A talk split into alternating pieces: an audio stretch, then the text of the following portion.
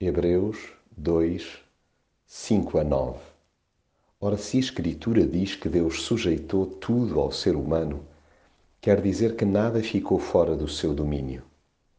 Mas o certo é que ainda não vemos que todas as coisas estejam sujeitas a Ele. Mas em Jesus vemos aquele que, tornado um pouco inferior aos anjos, está agora coroado de glória e honra, e isto por causa da morte que sofreu.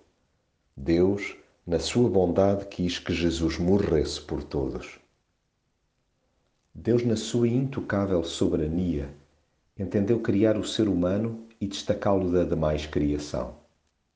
Tendo feito tudo perfeito, declarou no fim da obra-prima o seu pleno contentamento. O seu plano perspectivava que o homem governasse o mundo com zelo e sabedoria. Isso era tão evidente que Deus dotou o homem e a mulher de recursos segundo a sua própria cara. No entanto, a nossa sofreguidão deitou tudo a perder. Quisemos chamar a nós os cordelinhos da nossa vida, confundindo a confiança que nos foi dada com uma famigerada independência. Dispensamos aquele que nos conferiu poder sobre todas as coisas e armámo-nos em carapaus de corrida, acabando por ter de assumir que afinal pouco ou nada nos está sujeito.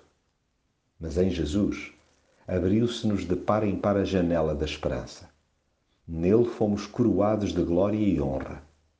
Sem que nada tenhamos feito para o merecer, Deus, na sua bondade, quis que Jesus morresse por todos.